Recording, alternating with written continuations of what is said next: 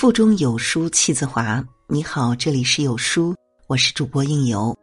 今天要为您分享到来自谈心社的文章：李诞自曝已婚，我俗人一个，他贪图我的美色。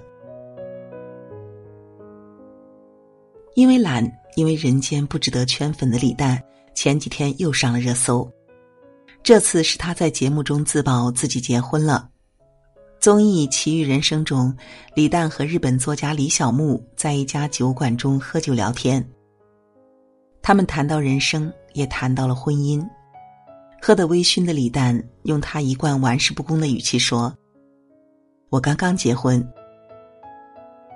终于有了一个圆满的结果，网友们为他感到开心。”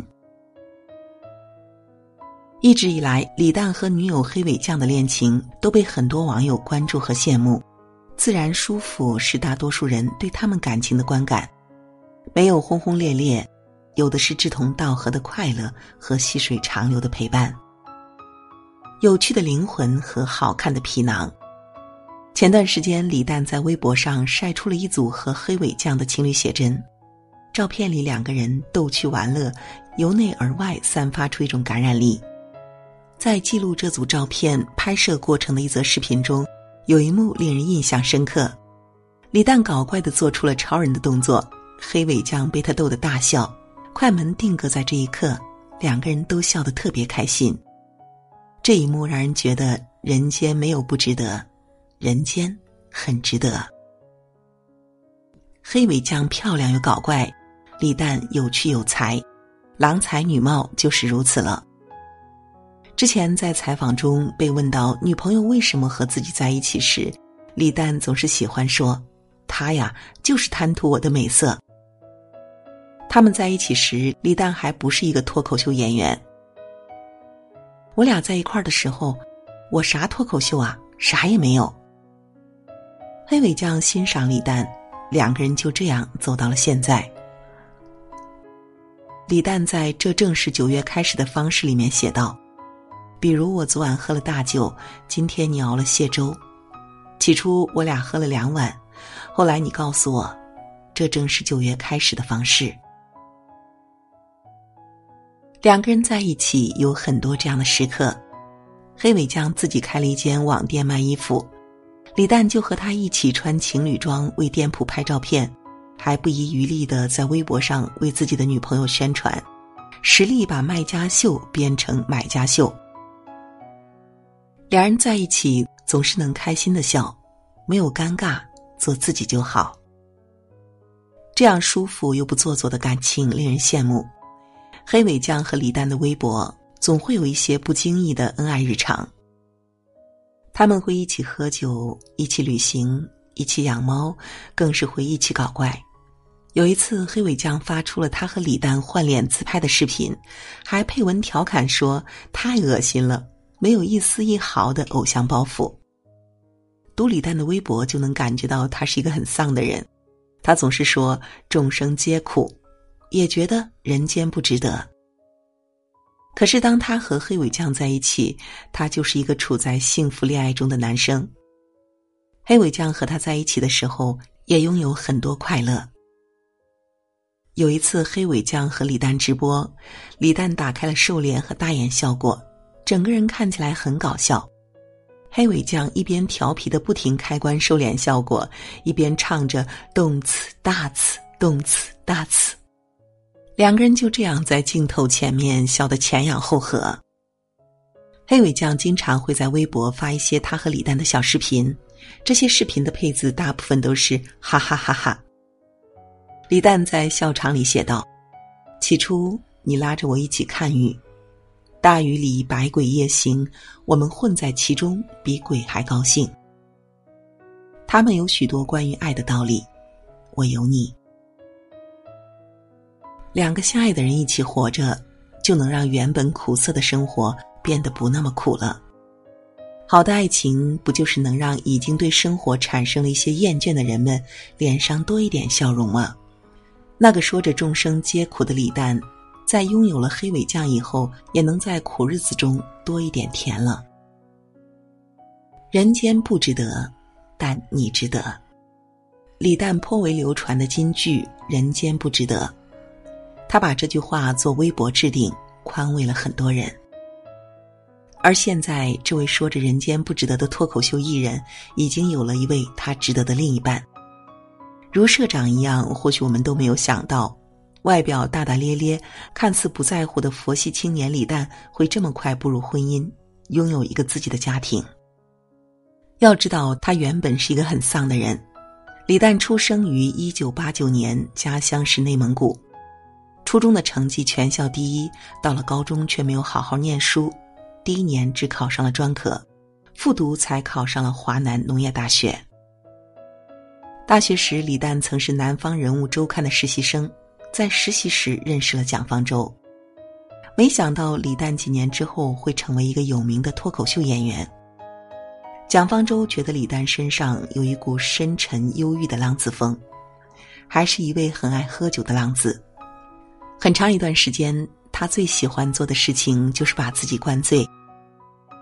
在他的微博上搜索“喝酒”这一关键词，能翻出整整几页。早几年的时候，李诞很喜欢喝酒，喝到宿醉。他曾表达过对这个世界很失望。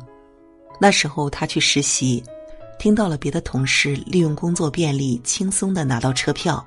而同样在春运期间奔波回家的自己，排了很长的队伍才买到了火车票。当时心高气傲的文艺青年，渴望改变世界，但正是这一件很小的事情，让李诞觉得很扯，很没有意思。李诞在笑场序言中写道：“我一直以来是个很沮丧的人，认为人生没有丝毫意义，梦幻泡影。”近来因机缘获得一点开悟，找到了活下去的理由。人生确实没有意义，但人生有美。这其中的美丽，肯定有一份来自妻子黑尾酱。黑尾酱会让李诞不要喝那么多的酒。李诞很听话的努力戒酒。李诞的女朋友这么好看，一定是李诞先追的吧？然而事实是，这个好像从日系动漫中走出来的女孩，先追求的李诞。李诞在微博说：“除了快乐，我什么都不能给你。”黑尾酱就用日常回应：“有快乐就够了。”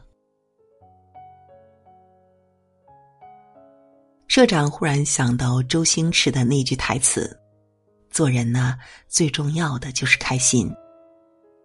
谈恋爱、结婚也是如此。就像李诞在笑场中说的：‘宇宙成为宇宙只有一次。’”就像你爱上什么人，也只有一次。人间正是因为有了彼此，才更加值得。一辈子很长，要和有趣的人在一起。外表的美丽会消失，好玩的人格经得起岁月消磨。有趣能感染身边的人，能带来快乐，还能适当缓解紧张的关系。生活很苦，要和有趣的人在一起。社长认识做生意的一对夫妻，两人对待生意的态度完全不同。丈夫一看到没有客人上门，就会愁眉不展，琢磨着又少赚了些钱。妻子呢，则很豁达，有客人上门就招呼，没有客人就跟店里的伙计们开玩笑逗乐，或是模仿他遇到过的有趣的人的言行神态，或者是讲他看到过的好笑的段子。所以店里无论何时都有欢声笑语，连愁眉苦脸的丈夫也不由自主的跟着乐。人生在世，非事事如意，和有趣的人在一起，苦中也有乐。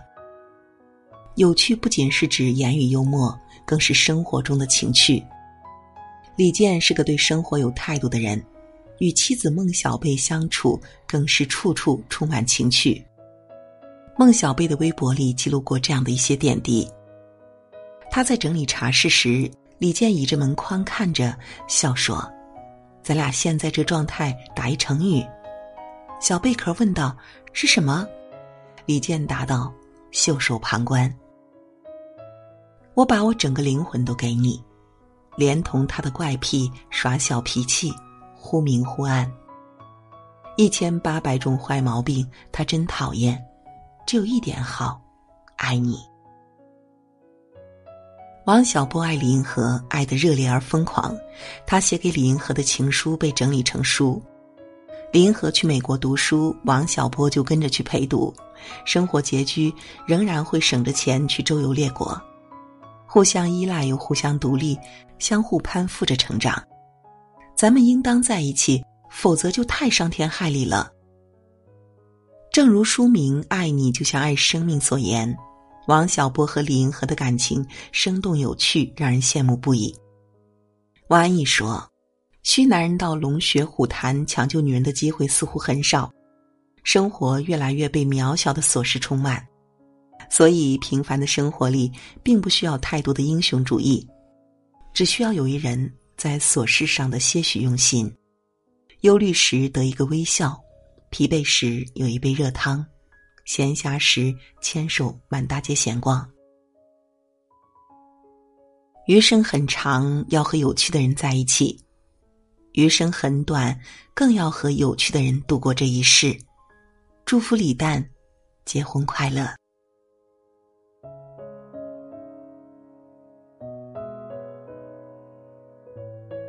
在这个碎片化的时代，你有多久没有读完一本书了？